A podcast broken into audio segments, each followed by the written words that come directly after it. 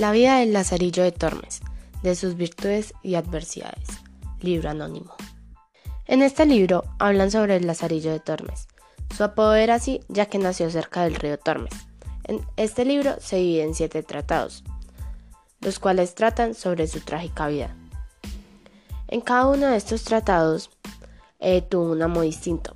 En el primero fue un ciego, en el segundo un clérigo, en el tercero un escudero, en el cuarto un fraile, en el quinto un burdero, en el sexto un capellán y en el séptimo un asiste de San Salvador. Una de las tantas enseñanzas que nos deja este libro es que nunca hay que rendirse y que hay que autosuperarse. Esto se vio ya que Lazarillo, a pesar de todo el maltrato que había sufrido, un amo lo puso a vender agua y se fue subiendo económicamente y llegó hasta un punto en el que pudo independizarse de él.